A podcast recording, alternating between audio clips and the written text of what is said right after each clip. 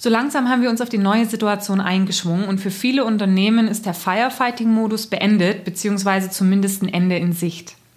Damit entstehen Kapazitäten, sich über die Zukunft deiner Unternehmung bzw. deines Marktes Gedanken zu machen. Marc Brenner, einer von zwei Gründern und Geschäftsführern der Brenner TKAT Personalberatung, einer Personalberatung für Personalberater, gibt dafür in diesem Podcast sieben Themenfelder vor, zu denen er mit konkreten Ideen deine Gedanken anregt. Nimm dir für diesen Podcast am besten ein bisschen mehr Zeit, leg dir einen Zettel und Stift in Reichweite und dann kann es auch schon losgehen. Herzlich willkommen zum Personalberater Coach Podcast. Blicke hinter die Kulissen erfolgreicher Personalberatungen mit der Brancheninsiderin Simone Straub. Marc, im ersten Podcast haben wir deine Einschätzung zur aktuellen Situation bekommen und uns über Sofortmaßnahmen für die Personalberatung unterhalten.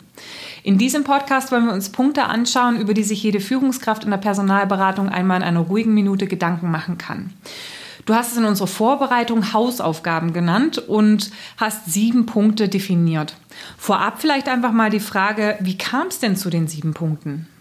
Gerne, gerne Simone, aber auch nochmal Hallo, willkommen zur zweiten Runde. Freut mich, dass wir, dass wir das auch nochmal machen und hier nochmal vielleicht etwas stärker ins, ins, ja, ich war schon Detail. komplett im Inhalt drin, ja, ja. aber natürlich willkommen.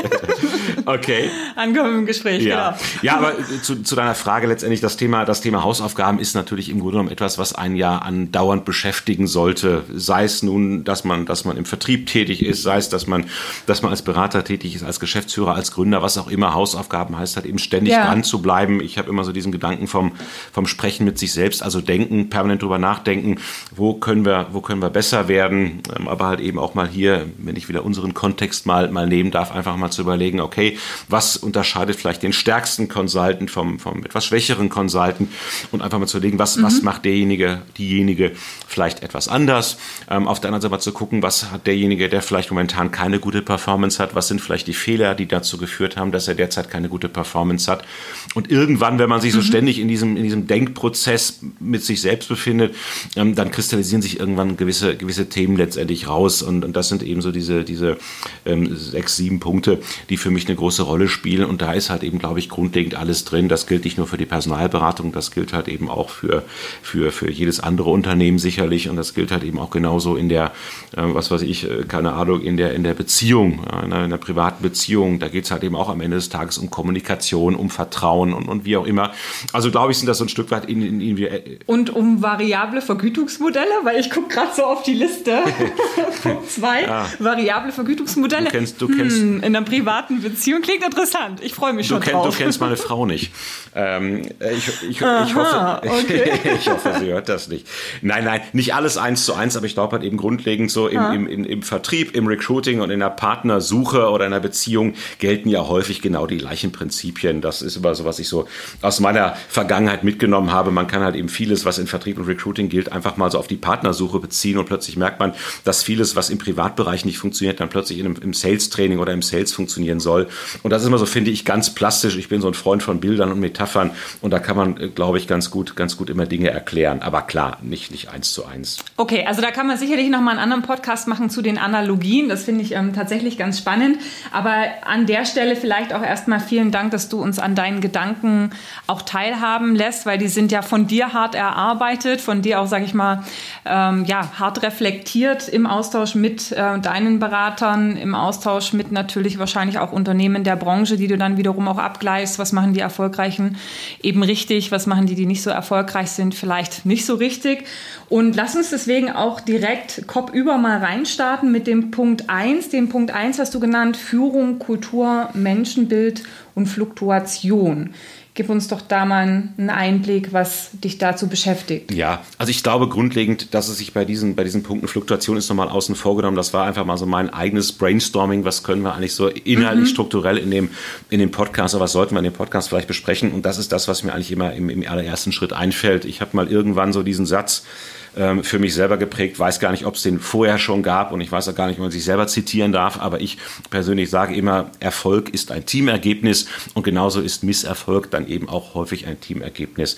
Und insofern, wenn mhm. um das Thema Team geht, ähm, dann, dann ist natürlich oder ist man relativ schnell beim Thema Führung, man ist relativ schnell beim Thema Kultur, beim Thema Miteinander und und und. Und das ist eigentlich so für uns hier im, im gesamten Unternehmen, also nicht nur, nicht nur in, in, in meinen Teams, sondern natürlich auch im gesamten Unternehmen, ein Kern, dass wir einfach hier versuchen, eine Atmosphäre zu schaffen, im, im Grunde genommen, wo die Leute gerne zusammenkommen. Äh, habe immer so, auch wenn man mit Kandidaten ins Gespräch geht, immer gesagt, wenn sie irgendwann an einem Punkt sind, dass sie sonntags abends denken, Mist, morgen muss ich schon wieder in den Laden, dann ist vielleicht genau der richtige Zeitpunkt, sich zu überlegen, gekommen, sich zu überlegen, ob man vielleicht demnächst mal ja eine andere, andere Reise antritt oder eine andere Richtung einschlägt. Und das sehe ich halt eben bis, ja. bis heute genauso. Und insofern arbeiten wir eigentlich permanent daran. Das ist ein Kernthema für uns, dass wir hier miteinander arbeiten, dass die Leute gerne arbeiten, dass die Leute gerne ins Büro kommen, dass man sich austauscht. Gerade in der Personalberatung ist dieser Austausch ganz extrem wichtig. Es gibt ja diesen, diesen Begriff Candidate Ownership. Ja, und das ist immer so ein ganz, ganz wichtiges Thema auch für uns gewesen, dass wir überlegt haben, wie kriegen wir dieses Thema Candidate Ownership raus?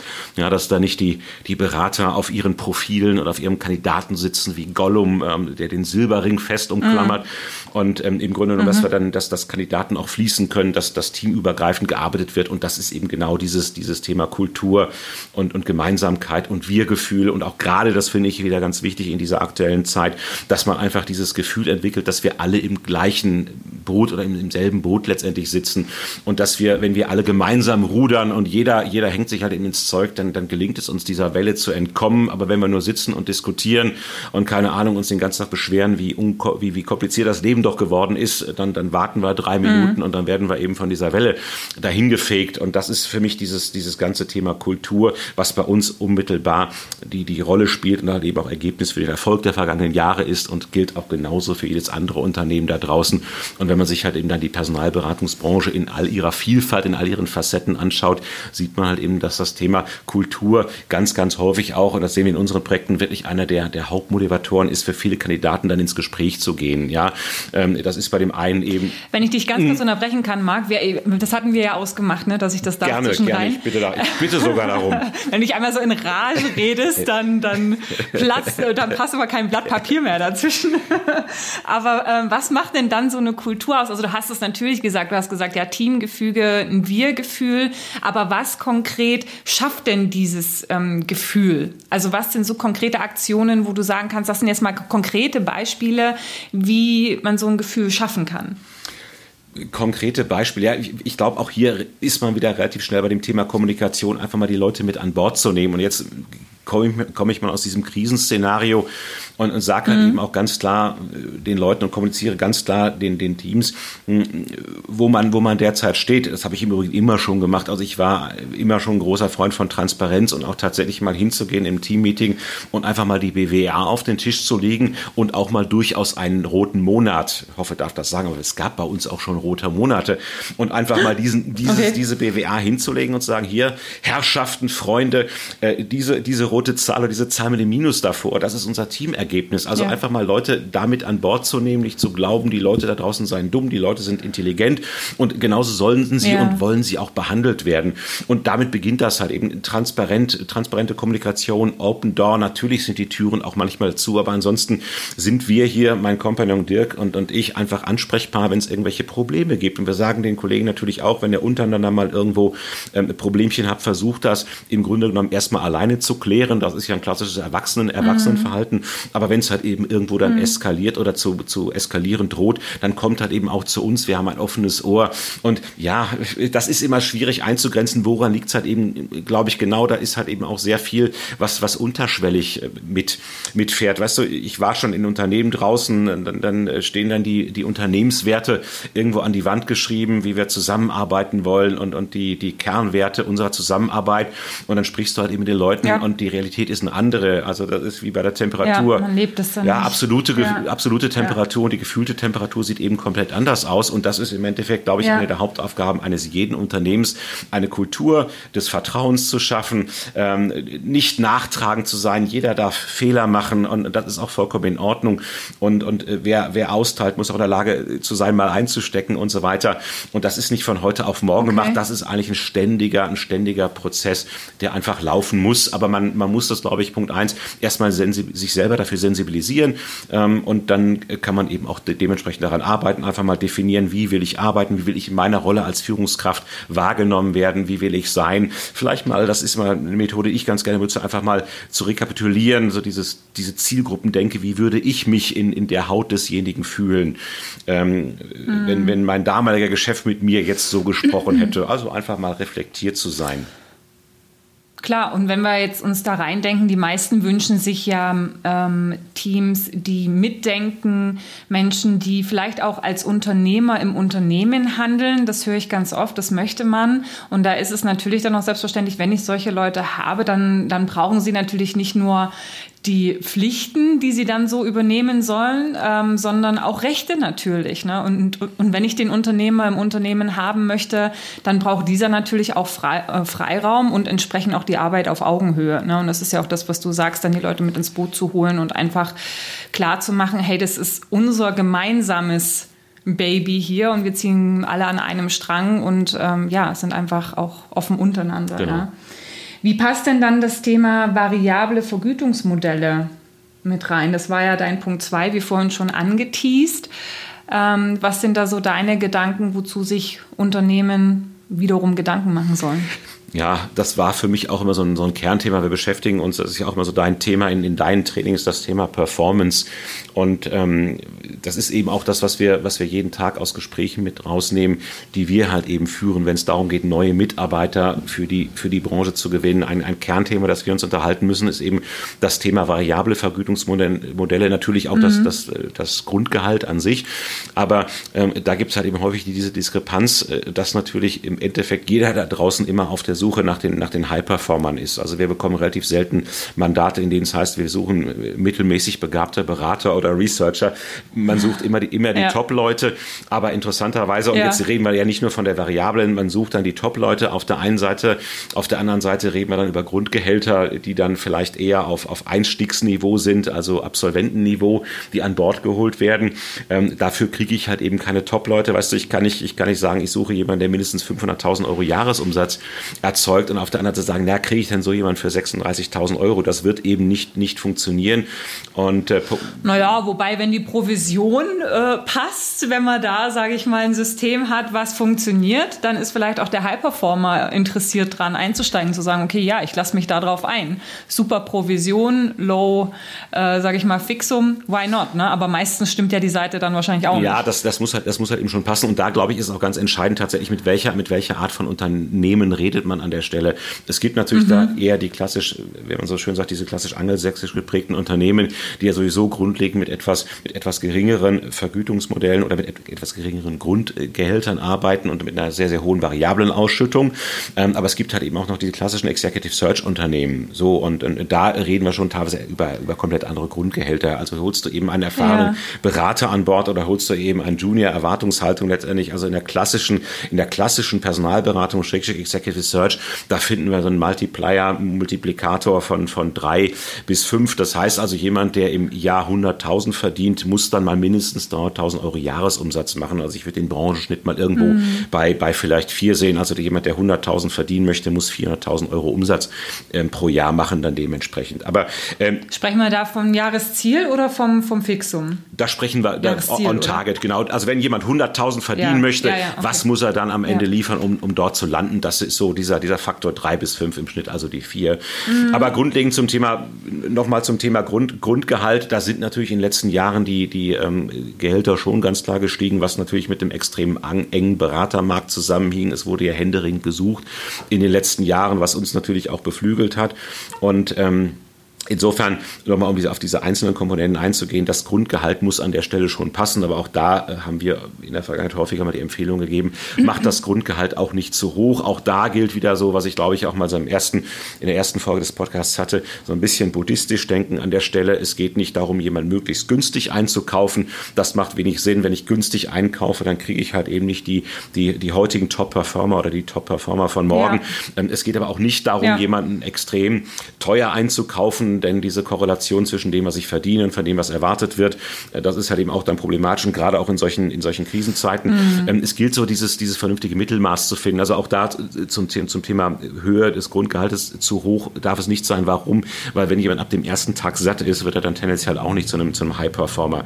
Also irgendwo in der Mitte, mhm. die Karotte muss da sein, die Karotte muss erkennbar sein, aber sie muss am Ende des Tages auch erreichbar sein. Das finde ich halt eben ganz wichtig. Naja, und dann zum Thema ähm, High-Performer an Bord holen oder High-Performer entwickeln entwickeln, hängt natürlich auch dann sehr stark mit dem variablen Vergütungsmodell zusammen. Und da gibt es einfach eine unfassbar große Bandbreite bis hin zu Unternehmen, die gesagt haben, wir, wir stellen auf Teamprovision um oder auf, auf Unternehmenserfolg ganz, ganz ganz, ganz viele Möglichkeiten, aber auch da der Zusammenhang, ich möchte einen High-Performer haben, jemand, der draußen im Vertrieb viel, viel bewegt, jemand, der Projekte abwickelt in, in 360 Grad, Personalunion, naja gut, äh, dann muss ich dem halt eben auch die Möglichkeit geben, wenn ich überdurchschnittlich erwarte, überdurchschnittlich auch dann, dann verdienen zu können aus Sicht des, des Kandidaten. Und das passt manchmal nicht so hundertprozentig zusammen, aber wenn es wirklich uns darum geht und dir geht es als Trainerin darum, mir geht es als Personalberater im Rack-to-Rack-Bereich darum, die Top-Leute für die Unternehmen zu finden oder in deinem Falle vielleicht die, die Top-Leute zu, auszubilden und zu entwickeln, dann hängt das mit dem Thema variables Vergütungsmodell ganz extrem zusammen. Du, du, kriegst,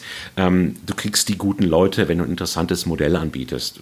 Ganz einfach und das ist ein ganz klarer ja, Zusammenhang. Interessant heißt aber auch nicht, dass es dann auf drei, vier Seiten erklärt werden muss, sage ich mal. Also es sollte dann am Ende eben auch verständlich sein. Und das ist das, was du, glaube ich, auch beobachtest im Markt, dass ähm, teilweise die Provisionssysteme so kompliziert sind, ähm, dass teilweise die Berater selbst nicht durchblicken und dann ist natürlich auch die Gefahr, sich benachteiligt zu fühlen, relativ hoch. Ja? Also da auch herzugehen und dieses Provisionssystem so einfach wie möglich auch zu gestalten, ist, denke ich, auch nochmal eine Überlegung wert, ja? Ähm, weil das zeigt am Ende ja im Zweifelsfall auch Fairness, dass man sagt, okay, ich will dich gar nicht jetzt hier irgendwie übervorteilen oder ähm, in die Irre führen, sondern das sind ganz klar die Rahmenbedingungen und wenn du dich dran hältst, dann gut und wenn nicht, dann steht das auch da geschrieben. Ne? Das ist so. Und interessant ist, was du sagst, viel, vielfach oder häufig ist es so, dass die, dass die Berater gar nicht hundertprozentig verstehen, ähm, was eigentlich da drin steht. Und interessanterweise ist es häufig so, dass auch die Geschäftsführer manchmal gar nicht verstehen, aus welchen diversen Komponenten sich das eigentlich zusammensetzt. Und insofern glaube ich auch aus Sicht ja. eines wirklich wie dieser, dieser High-Performance-Gedanke dahinter, die, die Modelle müssen einfach sein, die müssen transparent sein, die müssen erreichbar sein. Und man kann ja sogar, mhm. wenn man das Thema Individualbonus und Teambonus einfach mal nehmen, man kann ja, man kann das das ja sogar verknüpfen, so machen wir das. Es gibt, es gibt Teambonus, aber es gibt eben auch Individualbonus. Und im Thema Teambonus haben wir so ein Stück weit, oder, oder, oder größtenteils kann man fast sagen, dieses ganze Thema Candidate Ownership ähm, unter, unter Kontrolle gebracht und so weiter, weil die Kollegen heute daran interessiert sind, weil sie natürlich auch provisionsgetrieben sind, was vollkommen richtig ist, weil sie mhm. interessiert sind und sagen, mhm. Mensch, ich habe hier einen Kandidaten, ähm, habe gerade keine Idee, wer anders hat denn vielleicht eine Idee für denjenigen und dann wird im Team, aber auch teamübergreifend gearbeitet und das ähm, mhm. ermöglicht uns natürlich dann nochmal Chancen und jeder Einzelne sieht halt eben, ja, dann habe ich nicht 100 Prozent, aber das ist wieder dieser Spruch, lieber 10 Prozent von X als 100 Prozent ja. von X, dann kriege ich halt eben zumindest mal über, die Team, ja. über den Teambonus, über die Teamprovision am Ende nochmal eine ja, äh, Partizipation daran, dass ich diesen Kandidaten eben weitergegeben habe und ihn nicht in der Schublade mhm. habe verrotten lassen. Hm, also ich glaube, äh, bei diesem Thema sucht wahrscheinlich jedes Unternehmen noch nach dem heiligen Gral irgendwie. Ähm, also es sind auch Fragen, die ich regelmäßig bekomme und ich habe bisher eigentlich auch keine wirkliche Source, die das alles mal zusammenfasst und kombiniert. Ich habe dazu ja schon mal einen Podcast ähm, gemacht vor einiger Zeit, aber ich glaube, wenn da jemand auch Interesse hat, nochmal die unterschiedlichen Ausprägungen zu erfahren oder Rückfragen hat, dann kann er sich sicherlich ja auch an dich wenden, oder? Dass man sich so als gedanklicher Sparingspartner mal die Möglichkeit Möglichkeiten hin und her schmeißt und dafür sich vielleicht auch nochmal eine neue Möglichkeit findet. Du hast ja doch schon da Einblick bei mehreren Unternehmen, ne? wie, wie die Sachen geregelt werden. Ja, und ich glaube, am Ende des Tages ist das auch gar nicht so unfassbar kompliziert. Also auch da, was ich wieder, was ich wieder empfehlen ja. kann, ist einfach mal die, die Kollegen halt eben zu befragen. Geh halt eben mal raus, es wird halt eben draußen in der Branche häufig noch mit einem Jahresbonus gearbeitet. So, ähm, frag doch mal, frag doch mal zehn, zehn Berater oder zehn Vertriebler, ob sie, ob sie lieber einen monatlichen Bonus haben oder lieber einen Jahresbonus. Da werden natürlich mhm, äh, ja. Äh, wahrscheinlich 100 Prozent direkt sagen, einen, einen monatlichen Bonus, eine monatliche Ausschüttung. Ja, ja, ja. so, das, man Klar. kann das relativ schnell umsetzen. Natürlich hat das auch gewisse, gewisse Risiken wieder, aber ich glaube, das kann man alles doch am Ende doch ganz gut überschauen und auch ähm, kaufmännisch vernünftig abwickeln. Okay, gut. Punkt zwei haben wir und das ganz ohne deine Frau nochmal ins Spiel zu bringen. Oh. Ich habe davon nicht vergessen.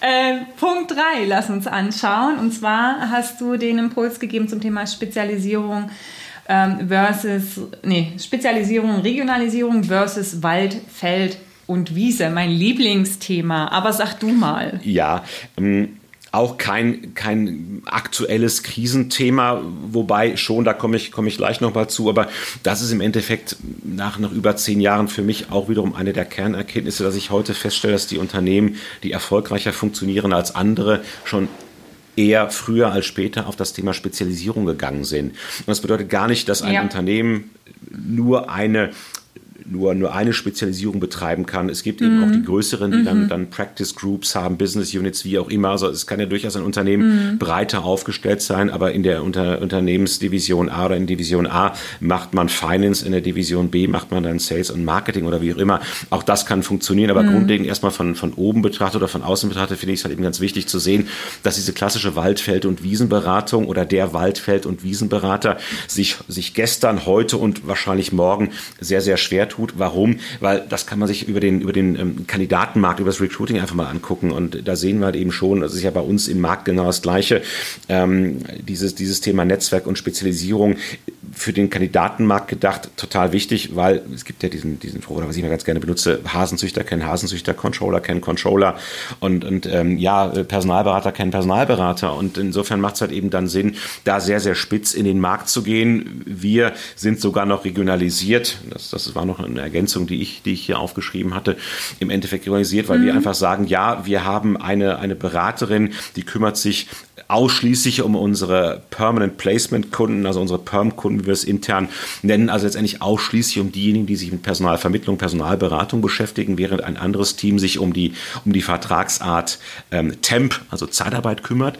Es macht keinen ja. Sinn, Perm und Temp ähm, letztendlich zu, zu, zusammenzufügen, denn das Geschäft ist, ist, ist komplett anders. Ich meine, Perm und Temp, das ist so ein bisschen. Aber Regionalisierung, ganz kurz, du hast ja dann gesagt, Regionalisierung bedeutet, die decken auch noch eine bestimmte Region ab in dieser Vertragsform. Genau, also oder? innerhalb, innerhalb der Vertragsform ja. Perm sind wir dann wiederum spezialisiert, dass wir einfach sagen, es kennt dann die Kollegin in München jeden vom Researcher ja. bis zum, zum Head-Off in der Vertragsart Perm. Und das geht eben auch nur ja. über Regionalisierung letztendlich. Das heißt, wir haben nochmal eine Spezialisierung innerhalb der Spezialisierung, also da an der Stelle wirklich ganz extrem spitz, aber es funktioniert ganz gut, weil so wissen wir eben, so mhm. kennen wir die gesamte Bandbreite des jeweiligen Marktes und wir kennen halt eben wirklich den, den Junior bis zum, bis zum Senior.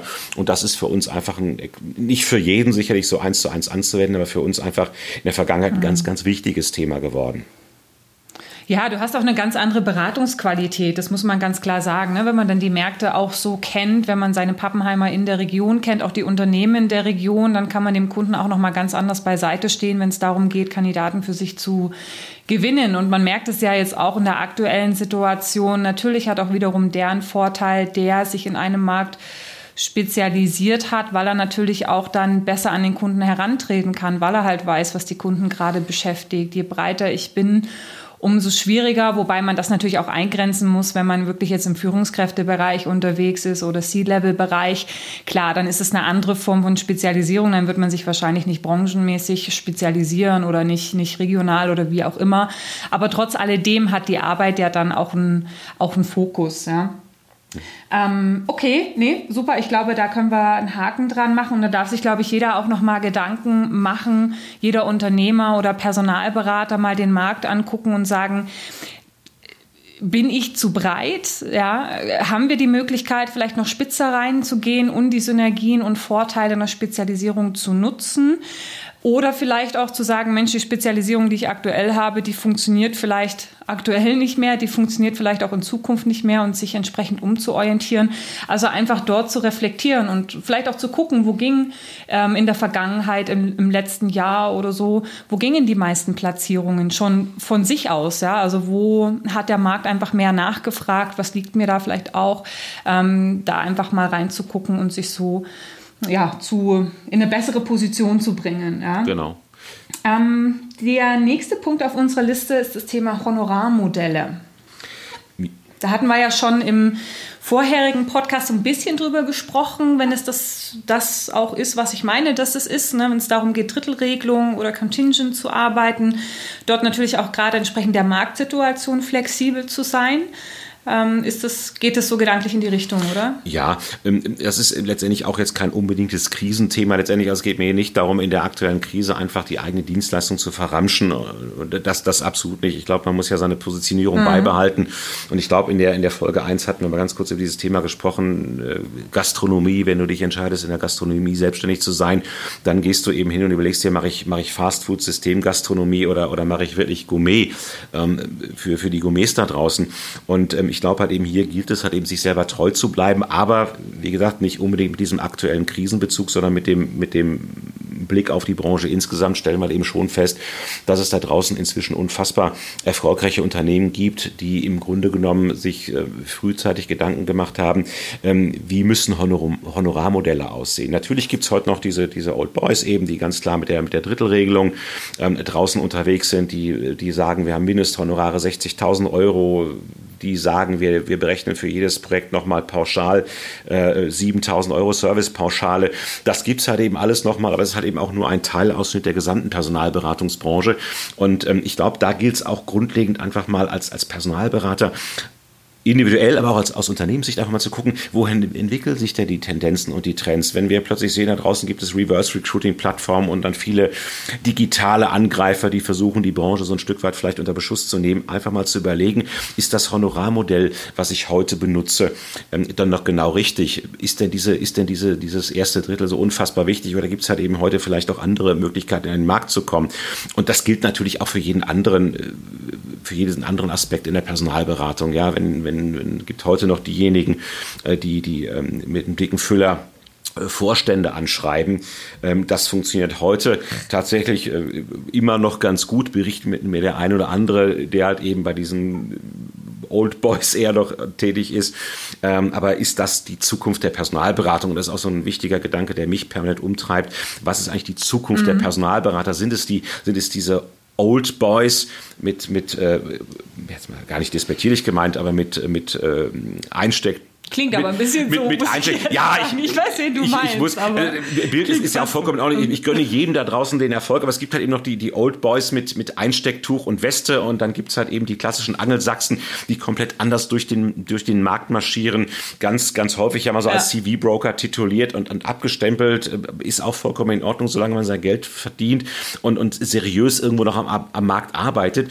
Aber grundlegend ist auch die mhm. entscheidende Frage, die man sich heute stellen muss, wie sieht die Personalberatung der Zukunft aus? Ja, und wenn ich heute, wenn ich heute noch wirklich an meiner, an meiner Drittelregelung hänge, ähm, dann ist das ja auch vollkommen in Ordnung, weil vielleicht mein Klientel, was ich bediene, mit der Drittelregelung groß geworden ist. Aber plötzlich stellst du halt eben fest, dass da draußen die Personaler, mit denen du zu tun hast, ähm, keine Ahnung, im schlimmsten Fall irgendwie 25 Jahre jünger sind als du und, und dann die Frage stellen, was, warum, warum wollen sie denn 7000 Euro Servicepauschale haben für Reisekosten? Was für Reisekosten? Kann man das nicht via Skype machen? Und da ändert sich halt eben wahnsinnig mhm. viel auch im, im, im Klientel, im, im Kundenkreis. Und da gilt es doch im Endeffekt alles zu durchleuchten, vom Honorarmodell, von der Führung, von der, von der Frage, ob Homeoffice möglich ist oder, oder nur in Krisenzeiten. Und jedes, jeder einzelne Aspekt muss auf den Prüfstand und genauso das Thema Honorarmodelle. Ich kenne diejenigen, die mhm. unter anderem deshalb so erfolgreich sind, weil sie sich von der Drittelregelung verabschiedet haben. Und es gibt wahnsinnig viel dazwischen. Es gibt Zwischenlösungen zwischen ähm, Contingency und Retainer. Übrigens auch das, was wir, was wir ja, selber ja, benutzen. Klar. Und da gilt es, die Nase, ja. das, das, das Ohr am Markt zu haben und zu überlegen, wie können wir vielleicht ein Stück weit noch näher an den, an den Kunden rutschen oder die Kunden von morgen rutschen. Naja, oder sich zumindest zu überlegen, wie kann ich dem Kunden klar machen, dass es genau das für mich braucht, ja, diese Drittelregelung, weil ähm, es ist halt so ein bisschen eine Frage, wer entscheidet, dass es überholt ist. Ne? Und das, was ich den Kunden beantworten muss, ist letzten Endes die Frage, warum? Also warum soll ich das Geld eben vorab zahlen? Und, und wenn ich darauf eine passende Antwort habe, dann ist ja alles fair enough und dann wird es der Kunde auch kaufen. Ja, nur die Frage ist halt, sich eben auf diese Fragen vorzubereiten und sich eben nicht oder es nicht als selbstverständlich zu nehmen, dass der Kunde es kauft. Ich glaube, das ist ein ganz wichtiger Faktor, ja, dass man einfach ähm, Transparenz auch schafft zu den einzelnen Service-Elementen. Und da sehe ich auch schon viele Bestrebungen. Das finde ich ganz gut. Dann wirklich das auch ähm, so eine Art als so eine Art wie Tarifsystem zu machen, ne? zu sagen so Packages, so das ist Package 1, 2 und 3 und wie so ein Tarifvergleich parallel. Hier ist das, das und das drin, da ist das, das und das drin und so weiter und so weiter. Und dann wird es für den Kunden auch greifbar. Ne? Aber was sicherlich dann auch nicht mehr geht, ist einfach zu sagen, nö, wir halten jetzt daran fest und wenn es der Kunde nicht kauft, na dann ist er selber schuld, weil dann wird man im Zweifelsfall da sitzen und ähm, ja, hat den Zug verpasst, ja, definitiv. Aber selber die Frage mhm. stellen, ich sehe ich sehe es halt eben einfach so, wenn wir mit Drittel halt eben bleiben, wir unterstellen einfach mal, das Gesamthonorar beträgt 30.000 Euro, das heißt, wir reden von einem Retainer, von einer Aufwandspauschale, wie auch immer von der ersten Rate von 10.000 Euro. Sind denn die 10.000 Euro so wichtig, also die, die absolut gesehen 10.000 Euro? Oder geht es am Ende des Tages eher um das Commitment und um die, um die Bereitschaft des Kunden, hat eben für eine gute Dienstleistung auch gutes Geld in die Hand zu nehmen? Und dann sind wir selber mal irgendwann hingegangen und haben gesagt, wir brauchen nicht, wir brauchen gar nicht die, die 10.000 Euro im Vorfeld. Es reichen im Grunde genommen auch 5.000 Euro, weil es geht uns am Ende. Ja, das kannst du aber, nur, das kannst du aber nur deswegen machen. Sorry, ich fahre dir da nochmal über, über den Mund. Das kannst du aber nur deswegen machen, weil du eben auch spezialisiert bist, ja, weil du eine Regionalität hast, weil du eben nicht so einen extremen Aufwand darin betreiben musst, auch die Kandidaten erstmal zu suchen. Also wenn ich überlege, ich hatte in der Vergangenheit zum Beispiel mal meinen klassischen, den nehme ich immer gern her, meinen Vertriebsmanager Kaltwalzanlagen für Osteuropa. Mhm.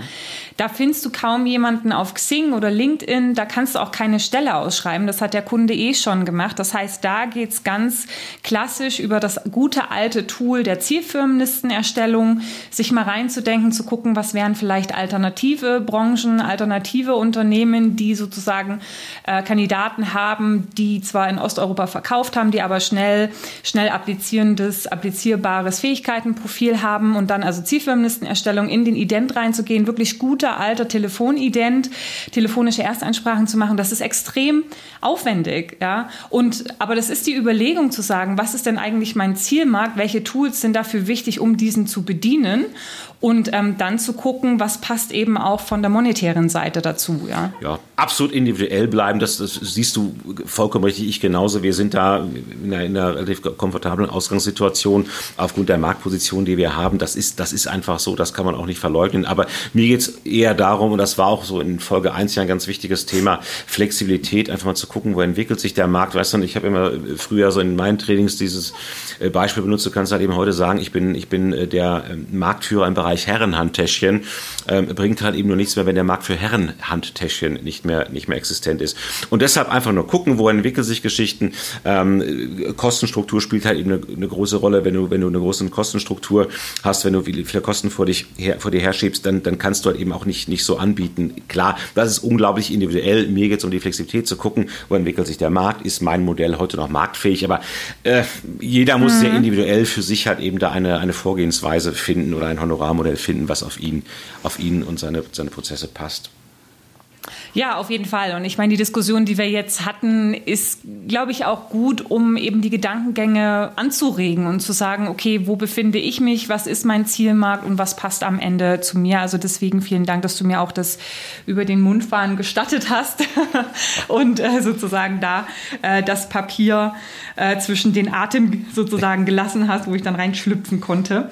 Ähm, Honorar ist das eine, aber um zeitgemäß ähm, Personalberatung Beratung machen zu können. Aber das andere ist, und da möchte ich so einen smoothen Übergang finden äh, zu deinem Punkt 1, 2, 3, 4, 5, 5, genau.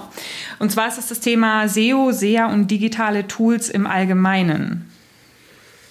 Ja, das ist natürlich auch ein Thema, was die, was die Branche äh, und, und uns selbst halt eben auch sehr stark, sehr stark bewegt. Was kommt da eigentlich auf uns zu? Und da hast du ja auch, je nachdem, mit wem du redest, ganz unterschiedliche Meinungen. Gibt halt eben diejenigen, die dann sagen, naja gut, die klassische Personalberatung wird in den nächsten Jahren komplett, komplett obsolet sein. Man wird uns nicht mhm. mehr brauchen.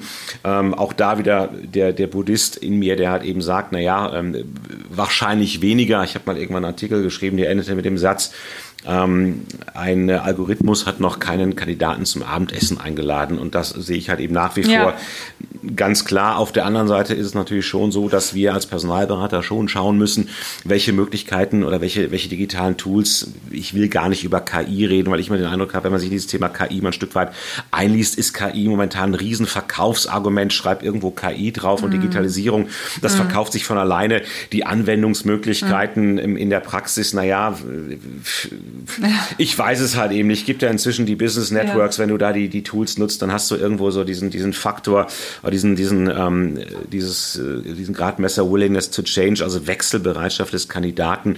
Ähm, das kann ganz interessant sein, aber da ist keine Intelligenz hinter, da ist ein Algorithmus hinter, der wertet halt eben aus, Mustererkennung, sagt, okay, da ist jemand, der hat sein Foto aktualisiert, der hat seine Gehaltsvorstellung aktualisiert, der dürfte wahrscheinlich eine hohe Wechselbereitschaft haben. So, wenn das am Ende dazu führt, ähm, dass man effizienter arbeiten kann, dann ist es sicherlich gut. Ähm, es führt aber dann zwangsläufig meiner Meinung nach auch dazu, dass halt eben dann die Berater sich im schlimmsten Fall nur noch mit diesen 75 Prozent ähm, oder mit den 25 Prozent der Kandidaten beschäftigen, die eine Willingness to Change oberhalb von 75 Prozent haben. Was ich da wiederum für ja. gefährlich halte, weil ich grundlegend immer glaube, dass jeder da draußen ein, ein potenzieller Kandidat für uns ist. Ähm, selbst wenn er in Xing angegeben hat, derzeit keine Wechselbereitschaft, gibt ja Arbeitgeber, die verlangen von ihren Mitarbeitern, dass sie das so einstellen. Also insofern insofern ähm, bin ich dann immer noch ganz pragmatisch unterwegs und sage halt eben, wir rufen auch den an, der nur 50 Prozent Wechselbereitschaft hat, denn die Wechselbereitschaft hängt für mich in allererster Linie davon ab, oder es sind diverse Aspekte, aber ein Aspekt ist, ist ganz klar der, um welche Position geht es da? Der Consultant, der heute ein Sidestep als Consultant machen muss, der hat vielleicht weniger Wechselbereitschaft, aber sobald du ihm die Head-Off-Position anbietest, ähm, dann, dann ist er doch wechselbereit. Dann ist ganz wichtig, wie ist die Qualität der Ansprache? Auch da sehen wir, dass eine gute Ansprache, eine, eine beherzte beherzte, eine, eine begeisterte Ansprache viel, viel bessere Quoten zur Folge hat als irgendwo ein lustloser Text via Xing ähm, im Sinne so einer, ja. eines Phishings, was ja, was ja viele nochmal machen oder, oder zuspammen. Das geht gar nicht. Und äh, dann kommt halt eben manchmal tatsächlich auch einfach nur die, die Tagesform zu. Auch das kennen wir alle. Rufst den Kandidaten heute an und es ist schwer begeistert und überhaupt kein Wechselinteresse. Und dann, dann drei Tage später oder drei Wochen später kriegst du dann doch eine Nachricht, wir müssen mal reden, es gab einen Vorgesetztenwechsel oder wie auch immer.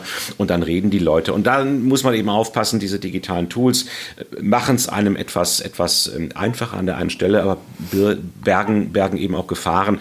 Insofern glaube ich, die richtige Einstellung zu gucken, was gibt es da draußen, ähm, was können wir nutzen, was kann unsere Prozesse, unsere Prozesse besser, smarter, eleganter machen, aber halt eben auch nicht auf jeden Zug ähm, aufzuspringen. Also dieses Thema ähm, 2006, ähm, 2007 muss das gewesen sein. Da spricht man ab und zu mal drüber, kennt heute keiner mehr, ist dieses Thema Second Life. Und damals war ich zu dem Zeitpunkt auch im, im Recruiting schon tätig. Und das war eine Plattform seiner Zeit und da mussten alle hin und virtuelle Messen und Kandidatenmarkt und so weiter. Das war das, das, mhm. das Riesending. Damals kennt heute halt eben niemand mehr. So die über 40-Jährigen, die damals so eine gewisse Nähe zum, zum E-Business hatten, die kennen das halt eben noch. Und deshalb, es gibt heute wahnsinnig viel. Und, und äh, wenn man über die Messe läuft, über die Zukunft Personal, da siehst du halt eben heute, oder Talent Pro, siehst halt eben auch wahnsinnig viele ähm, ähm, junge Menschen an Ständen, die dir erklären wollen, wie, wie funktioniert Recruiting 2.0. Äh, Und dann kann ich mal so im Augenzwinkern sagen, ja, wir arbeiten auch für HR-Startups von Zeit zu Zeit, die einem dann erklären wollen, wie es, wie es demnächst funktionieren wird und nutzen uns als ähm, Headhunter halt eben dann, um weitere interne Mitarbeiter zu gewinnen. Das finde ich immer so ganz, ganz äh, lustig im Grunde genommen. Also ja, da tut sich halt eben, es tut sich halt eben einiges, aber jetzt zu glauben, also ich sage mal so, ich, ich glaube, es ist weniger Revolution, es ist eher Evolution und ich mache das nun auch schon 20 Jahre und es sind neue Tools dazugekommen, mhm. gar keine Frage. Früher hatten wir kein Xing, früher war es die Cover Story, also es kommen mehr Kanäle dazu, aber auch da, je mehr Kanäle da sind, andere nutzen auch diese Kanäle und dann gibt es diesen Spruch, wenn der Wasserspiegel oder wenn der Meeresspiegel steigt, steigen alle Boote. Das heißt, wenn alle, wenn alle das neueste Tool nutzen, dann könnte es auch keiner nutzen, weil alle den gleichen Vorteil oder Nachteil dadurch haben. Ja. Also mhm.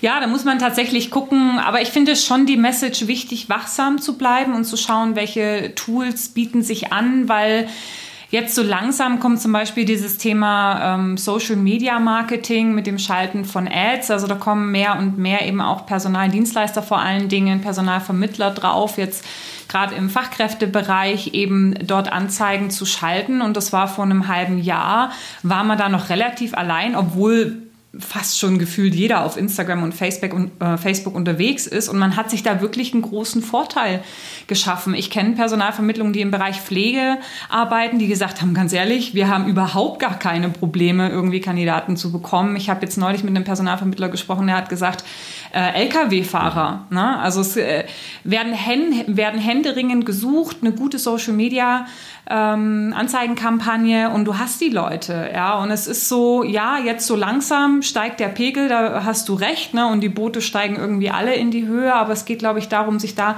auch einen Vorteil zu verschaffen. Und ich habe neulich mit jemandem gesprochen, mit dem Geschäftsführer von Search Talent. Der kommt auch ursprünglich aus einer Personalberatung und ähm, der hat auch sich Tools zusammengesammelt, die es ihm möglich gemacht haben, die Prozesse, was jetzt zum Beispiel das Finden von Kandidaten angeht, was jetzt auch im Rahmen der Prozessbetreuung mit Kunden, glaube ich, bin jetzt so tief nicht reingegangen, aber ähm, das betrifft eben äh, da Dinge zu automatisieren, mehr als andere vielleicht, um, um so auch eben von Vorteilen Gebrauch zu machen, die er dann im Vergleich zu den klassischen Personalberatungen hat. Und er bietet jetzt ähm, ja, das Netflix der Personalberatung an, so hat er es genannt. Das heißt, die Unternehmen äh, zahlen einen Betrag pro Monat ähm, für das Suchprojekt und egal wie viele Kandidaten sie einstellen, dieser Betrag bleibt gleich und im Schnitt zahlen eben Unternehmen 40 Prozent weniger damit als äh, die klassischen ähm, Personalberatungen, als an die klassischen Personalberatungen. Ja.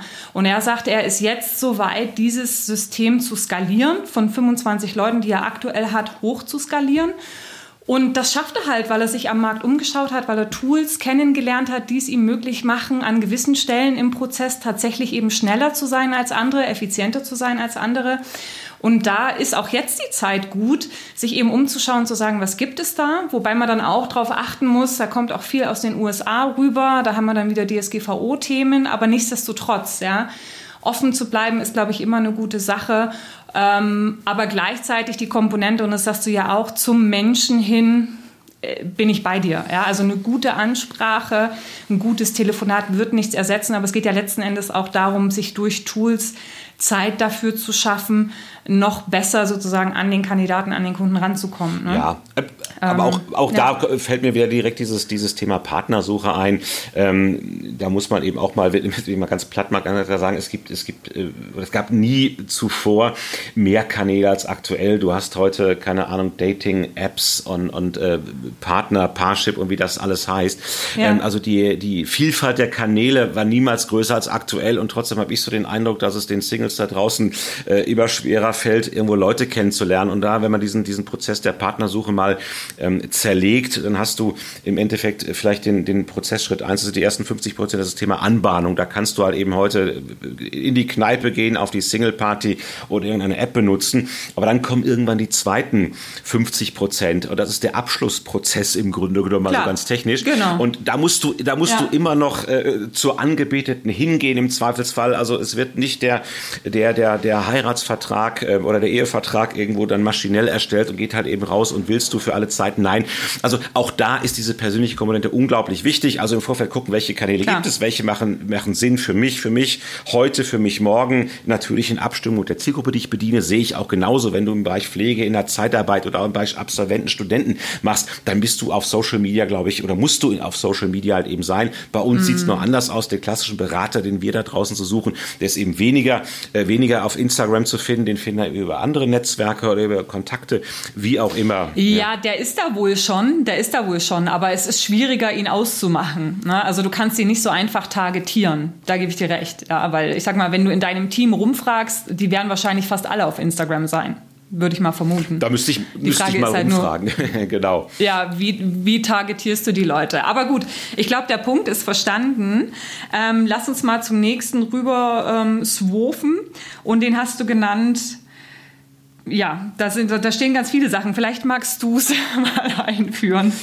Punkt ja, 6. ich glaube im Grunde genommen, das ist das Thema Prozesse. Also Prozesse, Kundenportfolio, mhm. das ist natürlich auch wieder ja, ein, ein Riesenthema im Grunde genommen. Ich glaube halt eben, das geht ja auch so ein bisschen das, was wir jetzt in den, in den vergangenen Minuten auch schon besprochen haben, die Prozesse einfach insgesamt nochmal anzugucken und eben zu überlegen, wo können wir, wo können wir schlanker werden, wo können wir smarter werden, was muss denn überhaupt sein, was muss, was muss nicht mehr sein. Aber auch da ist halt eben wichtig, was ja immer so ein, so ein Kernthema bei uns auch ist, im, im, im Teams, im Unternehmen zu überlegen, wie können wir heute etwas besser werden, als, als wir gestern waren oder als wir letzte Woche ja, letztendlich waren. Ja. Und einfach mal zu überlegen, was, ja. was muss halt eben alles sein. Und das beginnt halt eben manchmal damit, einfach den, den Mandanten zu fragen, was brauchst du eigentlich? Also auch da so eine Erkenntnis, die wir halt eben gewonnen haben. Ähm, so dieses, dieses Thema Erstellung von, von äh, Kandidatenprofilen. Da sagen wiederum viele unserer Mandanten, wo man auch da wieder ganz klar sagen muss, unsere Kunden sind Personalberater, ähm, sagen halt eben, weißt du was, ich brauche überhaupt keine großartigen Profile. Ich möchte gute Lebensläufe mhm. haben, ich möchte eine gute Einschätzung haben ähm, von, dem, von dem Kandidaten, von der Wechselmotivation, von dem, was er vielleicht mitbringen kann, nicht, nicht an Netzwerk, an Umsatz, sondern einfach, was ist das für ein Typ, was kann er hier an Mehrwert, an, an Wertschöpfung generieren. Ähm, das ist viel, viel wichtiger. Und insofern fragt man sich halt eben dann, naja, warum schreiben wir drei, vierseitige Profile, die am Ende sowieso niemand lesen möchte? Und damit fängt es halt eben mhm. an, und so ja. einfach jeden Prozessschritt ja. nochmal noch mal durchzugehen. Wo können wir smarter werden, aber jetzt natürlich im Einzelnen runtergebrochen, da könnten wir eben tatsächlich noch, noch stundenlang. Ähm, Mandanten steuern, beim Thema Geschwindigkeit, auch das ist für uns ein ganz, ganz wichtiges Thema, halt eben aktuell, das kennt auch vermutlich jeder da draußen. Im Vorfeld ähm, direkt nach Beauftragung, Projektstart wird ein Riesendruck vom, vom Kunden ausgeübt, letztendlich so. Und dann liegen die ersten Kandidatenprofile vor und stellst du plötzlich fest, nach einer Woche immer noch kein Feedback bekommen. So. Noch kein Feedback. Und da meine ich halt eben so im Vorfeld Riesendruck, hinter, hinterher wird dann teilweise etwas schleifen gelassen, da einfach die Mandanten auch an Bord zu nehmen. Also das ist für uns ein ganz entscheidendes Thema, das hole ich mal eben auch von, von dem Neumandanten heute ab, ähm, dass wir nur dann erfolgreich sein können, wenn wir Hand in Hand arbeiten. Und Schnelligkeit ist halt eben für mich in dieser gesamten Branche momentan ein ganz entscheidendes Kriterium. Und man kann halt eben auch auch tatsächlich hingehen, weil es scheint sich immer zu widersprechen, dass man schnell und qualitativ hochwertig arbeiten kann. Aber das geht, man muss nur die Prozesse eben klar definieren. Man muss halt eben Tools nutzen und so weiter. Und dann kann man, mhm. ähm, dann kann man schlank und schnell und smart arbeiten bei einer, bei einer dementsprechenden Qualität. Aber Grundlage dafür einfach wie so ein Röntgengerät einfach mal hinstellen und jeden einzelnen Prozessschritt ähm, drüber, äh, drüber schicken oder, oder durchjagen. Letztendlich mit den, mit den Kollegen zusammensitzen und sagen, wo können wir nochmal angreifen. Und gerade gerade eben in Zeiten von Digitalisierung hast du wahnsinnig viele Möglichkeiten im Vertrieb, im Recruiting, in der Ansprache, ähm, Dinge dir einfacher zu machen. Und ähm, ja, insofern kann keine abschließende Aufzählung, aber einfach mal grundlegend wieder dieses ja. Thema, wo wir ganz am Anfang waren, denken mit sich selbst, wo können wir smarter werden, austauschen, die Kollegen mal fragen, auch bei uns, wenn wir zusammensitzen, ja. die Studenten, ja, wir arbeiten eben auch im Search mit Studenten, wir haben teilweise unfassbar gute Ideen, teilweise auch was, was Tools angeht, also jetzt im, im aktuellen Krisenmodus arbeiten wir äh, für die Kommunikation mit den Kollegen im Homeoffice mit einer, mit einer App, Discord heißt sie, das ist anscheinend eine Gamer, ähm, so, so ein Tool, was Gamer benutzen. Ja? Und, und das hat ein ja. Kollege hat, hat das bei uns eingeführt, ist mit Abstand das Beste, was ich jemals gesehen habe. Wäre ich nicht drauf gekommen, mhm. wenn der liebe Timo nicht gesagt mhm. hätte, ich kenne eine coole Plattform, ich, ich installiere euch das mal. Also das ist einfach der Punkt, mhm. so die, die, in jedem Kopf sind Ideen und man kommt eigentlich nur dran, wenn man sich mit den Leuten unterhält und, und jeder hat so seine Ideen und dann ist man auch wieder so bei diesem Thema Kultur halt eben und wenn jeder, wenn jeder eine, eine Idee auf den Tisch legen darf, ähm, dann führt das halt eben dazu, dass, dass dann morgen wieder eine Idee liegt und übermorgen liegen dann schon plötzlich drei Ideen. Und so kannst du dich als Unternehmen, als Team einfach, einfach sehr gut weiterentwickeln. Ja, da ist natürlich auch wichtig, dass du als Unternehmer deine Zahlen kennst, auch die Conversion kennst, ne, was wieder auch ähm, damit zusammenhängt, dass die Systeme gut gepflegt werden. Und ich glaube, den Gedanken kann man durchaus auch mal selektiv für ganz konkrete Kunden anwenden, ja, dass man sagt, Mensch, die die, die Key-Kunden, die ich für mich definiert habe, wie ist denn die tatsächliche Performance? Ja, wie viele Kandidaten stelle ich dort vor, ehe die zu einem Interview konvertieren, ehe die zu einem Abschluss konvertieren? Ja, woran liegt es, dass vielleicht die Conversions jetzt nicht so gut sind? Um dann entweder vor der eigenen Haustür zu kehren und zu sagen, Mensch, das liegt an mir, weil, was kann ich denn tun, um bei diesem Kunden auch besser zu werden, dort auch proaktiv in den Austausch zu gehen? Oder aber vielleicht liegt es am Kunden und man muss einfach sagen, okay, jetzt wird der Kunden auf die äh, Abstiegsliste gesetzt. Ja, und ähm, sobald ein neuer Kunde da ist und der Kunde sich auch nicht bewegt, obwohl ich ihm das Feedback gebe, dann ist er vielleicht dann auch irgendwann weg. Mhm. Ja, also man muss ja nicht an Kunden festhalten, die am Ende auch nicht performen. Ja, ähm, ja gut. Letzter Punkt, das Thema Zusatzdienstleistungen die die Umsatzertragssituation oder, äh, oder Kundenloyalität verbessern können.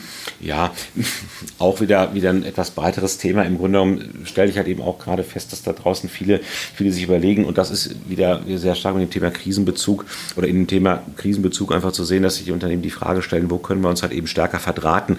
Und das sind halt eben Zusatzdienstleistungen, angefangen wahrscheinlich der Klassiker, ähm, Eignungsdiagnostik, ähm, ja, was können wir halt eben da anbieten? Das hat eine, hat eine unmittelbare Wirkung auf den Prozess, wobei ganz offen gesagt, mhm. die meisten, die ich halt eben draußen kenne, sind halt eben damit nicht so unfassbar erfolgreich gefahren. Jetzt gibt es dann diejenigen, die sagen, mhm. ja gut, wenn sich die Wirtschaft draußen abschwächt, dann macht es halt eben vielleicht Sinn, das Thema Outplacement, New Placement auch mal anzudocken. Auch da sind so die, die Meinungen und die Ergebnisse eher verhalten, weil so dieses Thema Search auf der einen Seite und, und äh, Outplacement auf der anderen Seite ist halt eben da teilweise kundenseitig nicht unbedingt akzeptiert, weil du kannst halt eben irgendwo nicht beides, beides vernünftig anbieten.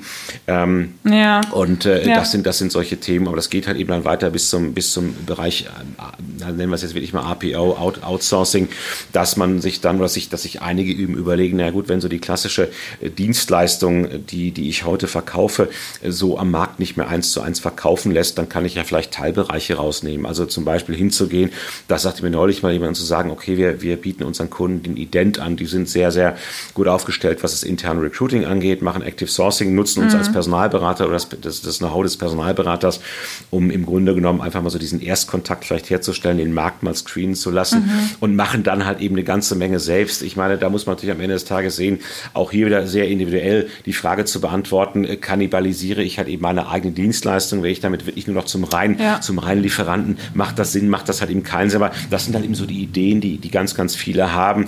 Ich hatte mir noch dieses Thema Kundenloyalität nochmal noch mal aufgeschrieben. Kundenloyalität finde ich halt eben unfassbar wichtig. Ähm, wie, wie können wir in der, in der aktuellen Phase einfach diese, diese enge Bindung über, äh, erzeugen zu unserem Auftraggeber, dass wir eben nicht, und das, vielleicht aus der Zeitarbeit, ähm, dieser, dieser Gedanke, du hast in der Zeitarbeit ähm, irgendwo eine, eine, Kundenbeziehung und dann kommt ein anderer, der macht es für 10 Cent weniger und äh, dann bist du dann dementsprechend oder deine 10 Mitarbeiter sind Mitarbeiter sind raus, ist austauschbar und das ist natürlich so ein ja. Punkt, gerade in der Personalberatung haben wir diese, diese Austauschszenarien wie in der Zeitarbeit nicht, nicht unbedingt, aber natürlich ähm, mhm. in, in Zeiten, wo halt eben auch die Unternehmen viel stärker vielleicht auf ihre Budgets achten müssen, da können 25 Prozent oder 30 Prozent oder 5000 Aufwandspauschale oder, oder 10.000 Aufwandspauschale durchaus mal einen Unterschied machen. Und ähm, wenn man nicht sich über das Thema Honorar oder das monetäre differenzieren will oder positionieren will, dann muss ich überlegen, welche, welche Möglichkeiten habe ich denn überhaupt, Kundenloyalität zu überzeugen. Und dann kommt für mich automatisch immer dieser Gedanke, Sparingspartner zu werden vom, vom Kunden, eben nicht nur Lieferant zu sein, sondern eben Sparingspartner zu sein. In unserem Falle das Thema, was wir gerade hatten, das Thema Vergütungsmodelle, sich mit dem, mit dem Auftraggeber zusammenzusetzen und einfach mal zu, zu definieren, wie muss denn heute überhaupt ein, ein marktfähiges Vergütungsmodell aussehen und da eben auch mal zu erklären, mhm. Dass das Vergütungsmodell, dass das Grundgehalt vielleicht nicht mehr marktfähig ist. Ja, und das vielleicht, mhm. äh, keine Ahnung, oder was man, was man heute tun muss, um High-Performer anzuziehen. Ja. Also es ist natürlich, denke ich, ein wichtiger Gedankengang, den man auch nochmal anschieben kann, um zu reflektieren, haben wir dann in den letzten Wochen ähm, vielleicht von unseren Kunden eine Entwicklung mitbekommen, wo wir sagen, da können, können wir uns ein neues Geschäftsfeld aufmachen. Oft allerdings liegt auch das Gute so nah. Ja, also das heißt, einfach mal gezielt Fragen zu stellen und zu sagen, okay, jetzt mal abgesehen vom aktuellen Prozess, ähm, ja, was sind so Themen, die Sie umtreiben zum Thema Recruiting? Was beschäftigt Sie sonst noch so? Ja, wo können wir Ihnen vielleicht auch äh, unabhängig vom Thema Personaleinstellung einfach eine Hilfestellung geben? Ja, also sich wirklich zu interessieren, auch aktiv zuzuhören, ja, und mal zwischen den Zeilen zu lesen, da kommt ganz oft schon ganz viel ähm, ja, rum und das ist vielleicht auch gar nicht mal damit vielleicht ähm, immer verbunden, jetzt groß Geld in die Hand zu nehmen, sondern ähm, dann ist es vielleicht etwas, was ich sowieso schon habe, wie du ja auch jetzt gerade gesagt hast, ne, Stichwort Honorar, Provisionssysteme, ähm, Informationen, die ich so einfach auch beisteuern kann. Ja? Und wenn ich merke, dass es mehr Kunden interessiert, ja, dann mache ich halt irgendwann mal ein, ein Handout dazu oder ein E-Book dazu und kann das dann meinen Kunden hübsch aufbereitet, kostenfrei zur Verfügung stellen. Ja, und das hilft dann unheimlich weiter. Ja, aber einfach diese Offenheit zu behalten, die man ja vielleicht in einem Tagesgeschäft, wo einem so die Aufträge und die Prozesse und so weiter um die Ohren wirbeln, vielleicht nicht unbedingt hat. Da ist na jetzt natürlich auch nochmal der Zeitpunkt, wirklich ins Gespräch zu kommen, zum einen, aber dann auch hinzuhören und sich ähm, auf jeden Fall Gedanken zu machen. Ja, und auch dem Markt im, im, im Auge zu behalten, ja, was es so um einen herum noch gibt. Perfekte Zeit für, für viele Gespräche, gute Gespräche, tiefe Gespräche und daraus hat eben abgeleitet auch eine Menge gute Ideen und das ist eben so, so ein Kernthema, hat eben auch die Ideen stecken in den Köpfen von den Auftraggebern, von den Kollegen, von den Studenten, mit denen man arbeitet. Und ja. da halt eben einfach mal die Zeit jetzt nutzen und dann eben daraus abzuleiten, was können wir zukünftig machen und dann durchaus experimentierfreudig sein, das, was gut ist, weitermachen, ja. das, was nicht gut ist, auch im Zweifelsfall wieder einstellen. Genau, ich glaube, da, da hat man auch noch zu wenig zu wenig Mut, ne? einfach mal Dinge auch auszuprobieren. Man will es vielleicht auch gleich ähm, richtig machen und äh, möglicherweise natürlich auch kein, kein Geld verbrennen, das ist ganz klar, aber das gehört zum Unternehmersein auch dazu. Wenn ich mir eben Chancen eröffnen möchte, anders zu sein als die anderen, dann gehören halt eben auch ein paar Versuche dazu. Und nicht jeder Versuch ist ein Treffer, das ist ganz klar, aber nur dadurch, dass ich es versuche, werde ich am Ende eben auch klüger. Ja, mhm. ja Marc, vielen Dank für die ganzen Impulse und Gedanken. Also du hast uns jetzt letzten Endes zu sieben Punkten ja, Anstöße gegeben. Ich glaube, wir stehen, wenn ich im, im Bild äh, spreche sozusagen, hast du Anstupser in viele unterschiedliche Richtungen gegeben und wir sind einmal rechts und links und vor und zurück geschüttelt worden und jeder kann sich da, glaube ich, für sich was mitnehmen, worüber er oder sie dann eben auch weiterhin nachhirnen kann. Nur wenn ich es kurz nochmal zusammenfasse, es waren im Prinzip sieben Punkte. Der erste Punkt war zum Thema Führung und, und, und Teamkultur. Struktur. Der zweite Punkt waren die variablen Vergütungsmodelle. Dritter Punkt Spezialisierung versus Wald, Welt, Waldfeldwiese. Honorar war äh, der, der äh, vierte Punkt, ja genau. Ähm, der fünfte Punkt Suchmaschinenmarketing, digitale Tools im Allgemeinen. Sechster Punkt Prozesse, Kundenportfolio und siebte Punkt eben das Thema Zusatzdienstleistungen. Vielen Dank, Marc, für deinen ganzen Gehirnschmalz und für die Zeit, die du dir genommen hast, einfach auch ins Gespräch zu kommen und die Transparenz eben dich auch mitzuteilen.